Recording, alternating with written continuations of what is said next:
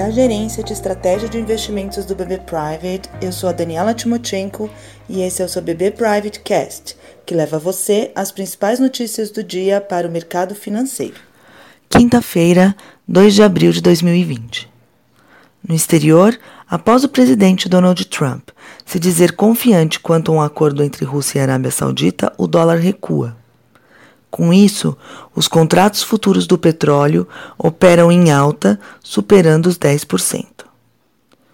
Na Ásia, as bolsas fecharam majoritariamente em alta, impulsionadas por ações de empresas petrolíferas na esperança de um acordo.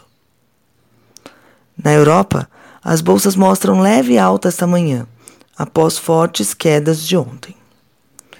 Também é o setor de petróleo que acaba dando esse alívio para os índices europeus. Nos Estados Unidos, essa expectativa por um acordo entre russos e sauditas também influencia os contratos futuros em Nova York, que abriram em alta esta quinta-feira. Em que pese a melhora no humor em relação ao preço da commodity, de modo geral, a cautela entre os investidores permanece em razão da disseminação do coronavírus, cujos casos de infecção dobraram entre a última sexta-feira e ontem nos Estados Unidos, mantendo o país como o epicentro da pandemia.